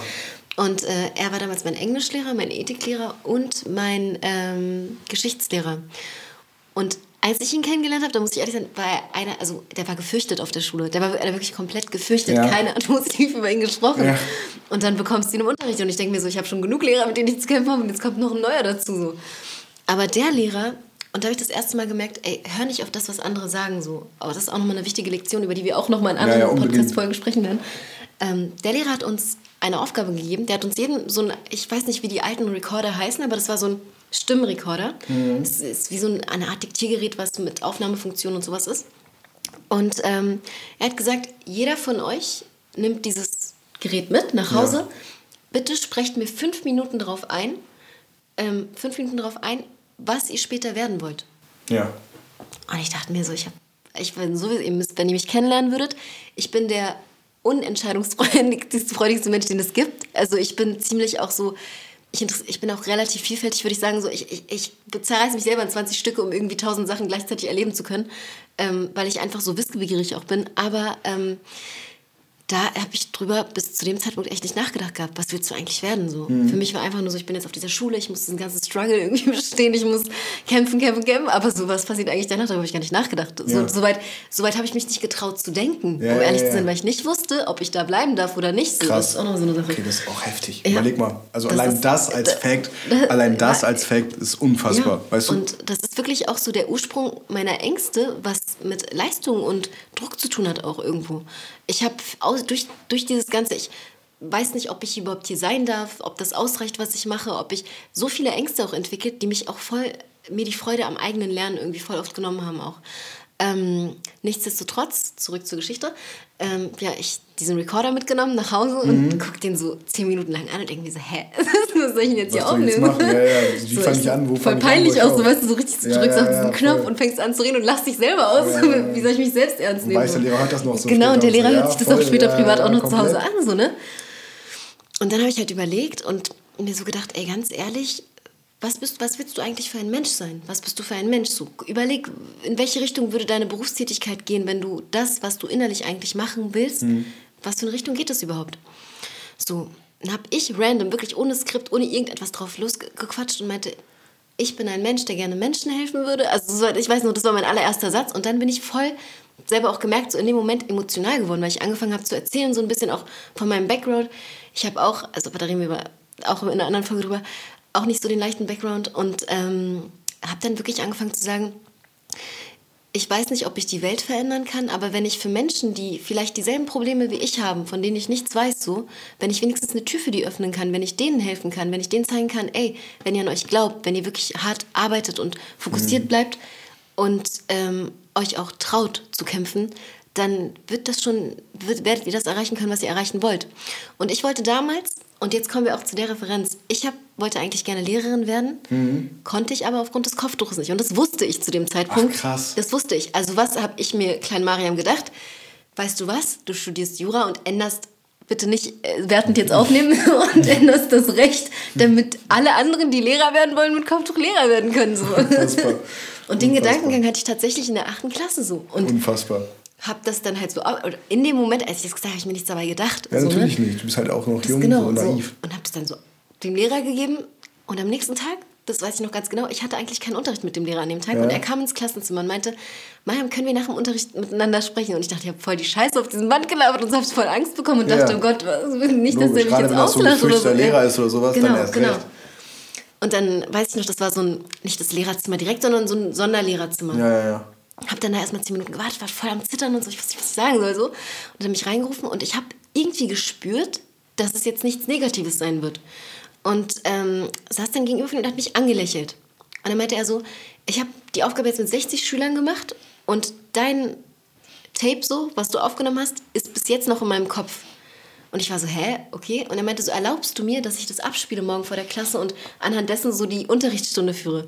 Ich denke mir so, okay, was habe ich denn da hingesprochen? Und dann meinte sie, ja klar, gerne, so gar kein Problem. Und dann meinte er so, aber ich möchte von dir, dass du danach eine Minute dich hinstellst, ohne auf die Uhr zu gucken und eine Minute lang abschätzt und darüber redest, was du auf dem Band gesagt hast dachte ich mir so, okay, okay also ich, dann habe ich ihm gesagt, das weiß ich nicht, ich meinte, das würde ich mich aber nicht trauen, weil ich mag nicht gerne vor allen anderen reden und so, ne? Ja. Und dann meinte er so, aus diesem Grund möchte ich, dass du das tust, so.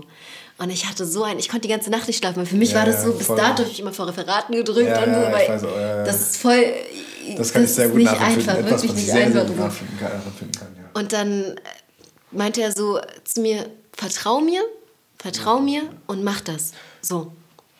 Hab das dann natürlich, am nächsten Tag war dann die Situation so, dass ich dann da stand, das Band wurde ab, nein, das Band wurde erstmal äh, eingeleitet, eine Stunde gemacht, ja. Band abgespielt und erstmal auch nicht gesagt, von wem das ist, so, ne? Natürlich konnte man die Stimme auch so ein ja, bisschen zuordnen, so, ne? Klar. Und ich war so, ich habe das mir angehört und ich war selber, ins, das klingt jetzt komisch, aber ich war selber inspiriert. Ich habe mich jetzt nicht so, ich habe das nicht so genommen, als hätte ich das gerade gesagt, und, sondern ich höre gerade jemandem zu, der von seiner Geschichte erzählt, der so ein bisschen von seinem Background erzählt. Und es ein bisschen objektiv genau. einfach drauf eingehen. Genau, und, und auf einmal fängt die Klasse an zu klatschen. Und ich war so, hä? Was passiert denn hier gerade so, ne? Aber bestimmt auch schon ein bisschen Gänsehaut ich hatte, die acht, achte Klasse ich, Mariam ich, so, ne? Ich hatte sogar Tränen in den Augen, so, weißt du, mich so. Ja, ja, ja, ich dachte in dem Moment, ich habe irgendwas Großes geschafft, so, ne? Ja, kann ich, ja. Und dann, und ey, wirklich, und dann, und dann hat äh, der Herr Lehrer mich dann nach vorne geholt und hat gesagt, jetzt erzähl mal eine Minute lang, wie bist du überhaupt darauf gekommen? Und dann habe ich halt angefangen zu erzählen und ich habe gemerkt, am Anfang, diese Angst war weg durch diesen Zuspruch, weil ich gemerkt habe, die Leute konnten relaten mit dem Inhalt, weißt du? Und die haben das nachvollziehen können. Und dann stand ich da und habe dann wirklich eine Minute lang gequatscht und ähm, habe dann nochmal Applaus bekommen. Und für mich war das, das so das in dem Moment das Allergrößte. Und der Lehrer hat mir in dem Moment wirklich meine Stimme zurückgegeben. Voll. Ohne zu wissen, dass ich sie überhaupt verloren hatte, hat er, sie, hat er sie mir einfach gegeben. Und das ist etwas, was bei uns ein bisschen zu kurz gekommen ist, muss ich dazu sagen, ehrlich gesagt. Also, das ist bei mir ein bisschen zu kurz gekommen, weil ich mich sehr darauf konzentriert habe. Jetzt, weil ich dieses eine Beispiel von diesem Jungen hatte, was sehr, sehr prägnant war, weil die es halt hinbekommen haben, einfach, dass dieser Junge wirklich einen Schulwechsel machen musste. Und äh, ich da selber auch nachgiebig werden konnte. Und ich wollte nicht, dass es was Persönliches wird zwischen mir und der Lehrkraft und ich da immer noch den Jungen im Fokus logischerweise sehe und festgestellt habe, okay, wir müssen den da, also der es ist jetzt nicht so, dass wir das übertrieben lange auch gemacht haben. Also ich habe mit dem Jungen ganz, ganz viel in der Zeit gesprochen, ganz intensiv gesprochen. Wie gesagt, er hat keine Lernförderung bekommen. Ich habe ihn trotzdem gefördert, dann von mir aus einfach im Prinzip. Ähm, und habe dann immer geguckt, okay, pass mal auf, ich habe dann viel Gespräch mit ihm gehabt und als er dann meinte, Moment, ähm, mm, mm, ich äh, möchte von der Schule runter, ich fühle mich einfach nicht mehr wohl auch einfach, weißt du, das kriegen die ja. auch hin, dass das Kind sich nicht mehr wohl fühlt. Und dann die Schule gewechselt. Ähm, aber ich gebe hiermit jetzt ein Versprechen ab, der ist bis heute bei uns in der Nachhilfe und hat eine relativ gute Lernentwicklung. Schwierigkeiten jetzt gerade, weil der pubertär ist und das ist völlig normal, auch in Ordnung. Völlig normal. Äh, ja, ja, auch, auch voll in Ordnung. Das ist nichts, was, so, was ich ihm irgendwie auch nur ansatzweise negativ ankreiden möchte. Seine derzeitige Entwicklung. Ähm, toller Junge, Wahnsinnstyp so. Und äh, ich garantiere jetzt 100 Prozent, dass ich mit dem Jungen ins Abitur gehen werde. 100 Prozent. Das ist mein persönliches Ding. Ich werde mit diesem Jungen ins Abitur gehen, der wird das Abitur erfolgreich bestehen, weil ich weiß, was der für eine Kompetenz hat. Und ich weiß, er schafft das. Weißt du, und ich weiß mit unserer Förderung erst recht. Macht, macht mir gar keine Kopfschmerzen drum. Weißt du, dass ich freue mich schon auf die Nachricht, wenn das heißt. Er dauert noch. Er ist jetzt gerade in der siebten, achten Klasse so, irgendwie sowas müsste er jetzt gerade sein. Ähm, aber darum geht es halt auch. Und das, und das ist auch das, worauf ich, worauf ich rückwirkend zurück, zurückkommen möchte, ist einfach, dass ich mir halt auch selber bewusst bin, was für eine Verantwortung ich ja irgendwo auch als Nachhilfelehrkraft für diese Kids habe. Weißt du? 100 Prozent. Das ist ja auch nochmal ja. so ein Ding. Und das ist auch irgendwo diese Ausgangssituation, wo wir gesagt haben, ey Mariam, es gibt so viele Kinder, die, die, gleichen, den, die den gleichen Background wie wir haben, die alles, was wir sagen, relaten können und so, aber denen dann einfach manchmal dieses Anschubsen und Motivieren und. und die Hand einfach, die, genau, die ein bisschen die durch, das, durch genau. diesen ganzen Dschungel auch führt. Ich meine, du und ich, wir hatten wahrscheinlich niemanden, der uns diese Hand gereicht hat, so ein bisschen. Er war einfach strong, so das Glück wahrscheinlich einfach, Genau. dass Und die auch Umstände so- so waren. Auch der innere Glaube daran, dass man Mhm. das wirklich packen kann und dass man weiß, dass man dahin gehört auch. Bei mir auch einfach die familiäre Situation, die mich dahin gepusht hat. Also ich sag, muss ja. dazu sagen, ganz kurz, wie gesagt, bei mir in meiner Familie war halt, ich war ja nicht dumm. Ja. Und ich wusste von Anfang an, ey, du hast gar keine Wahl. Ob ich wollte oder ob ich nicht Ja. wollte. Ich hatte gar keine Wahl.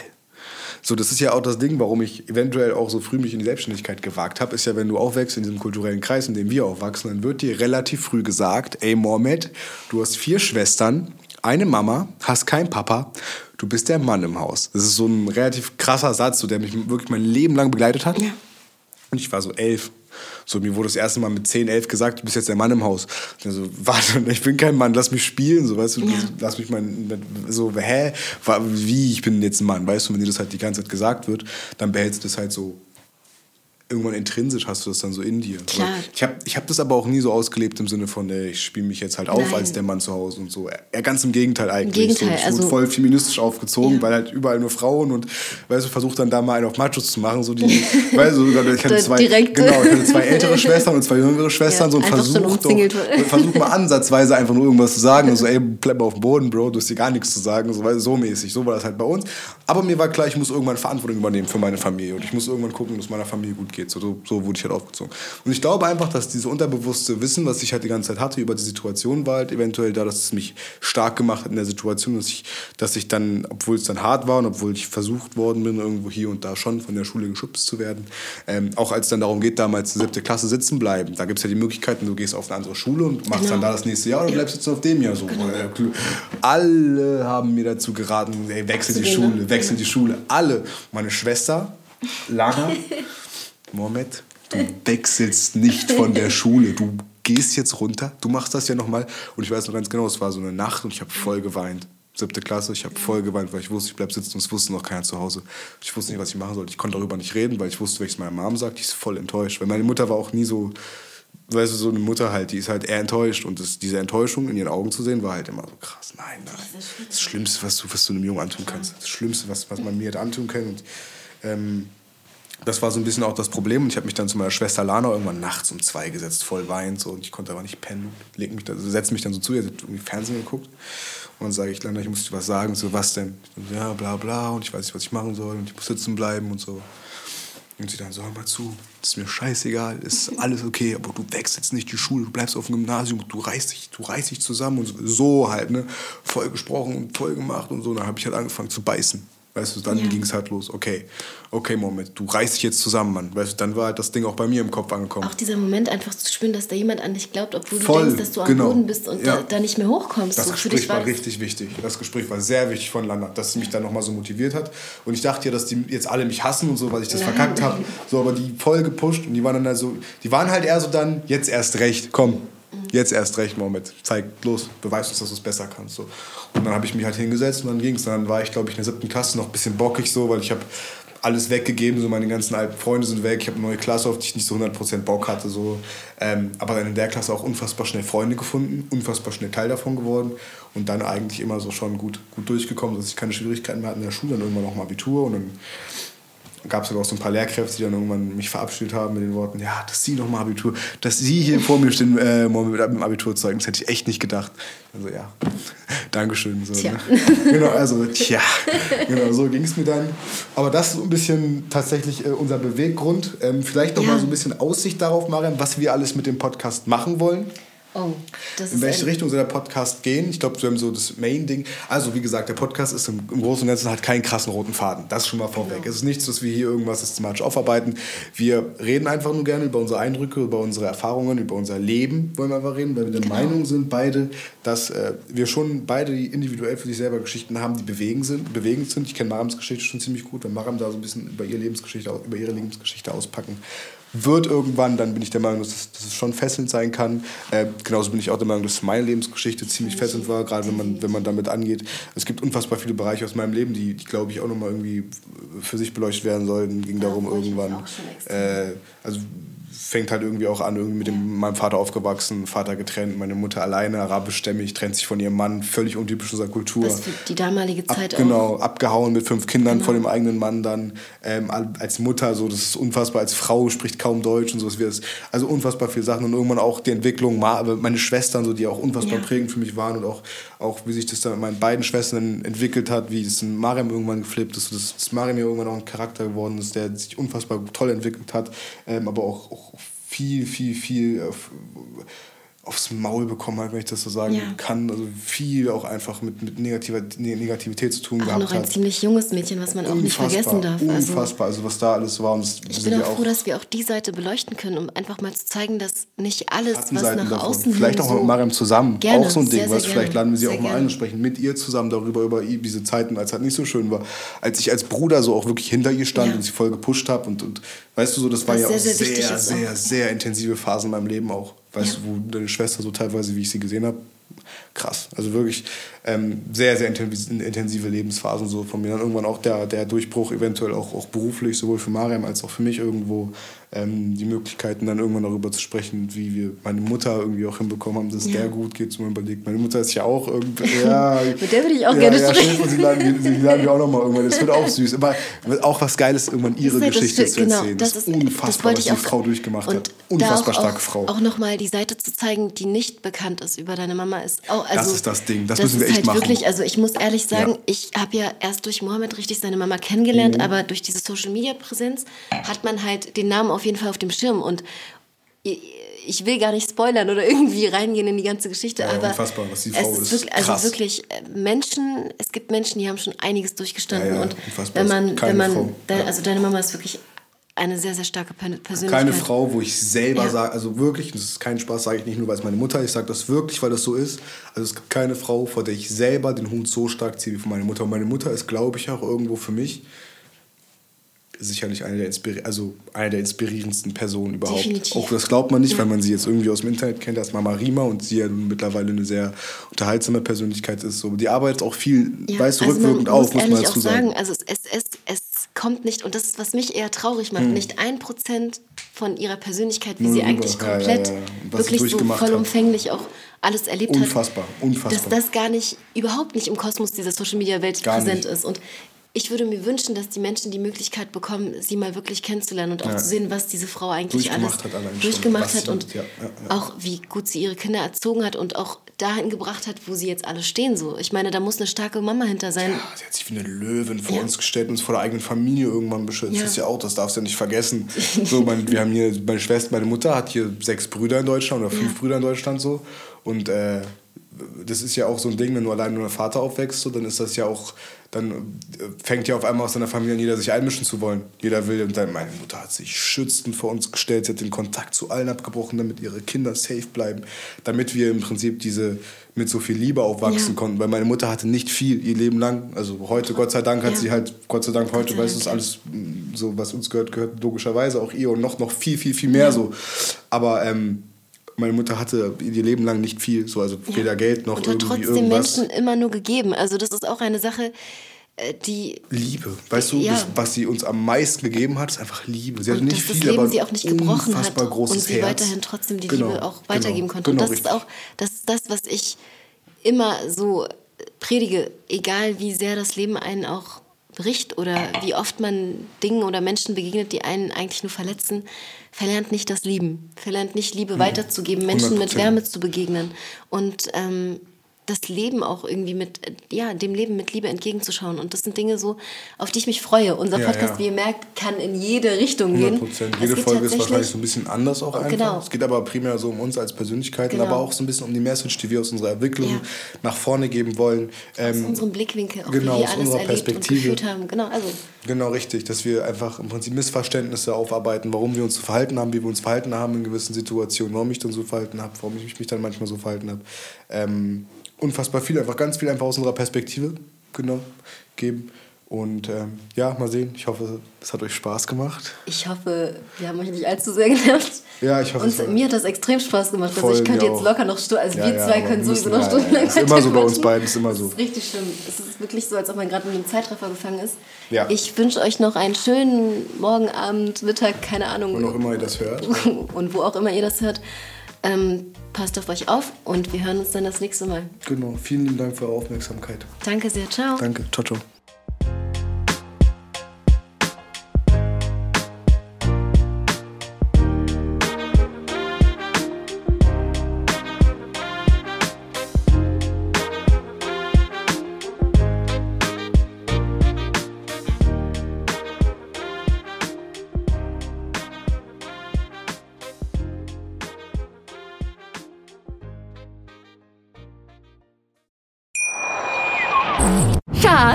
Bin neu verliebt. Was?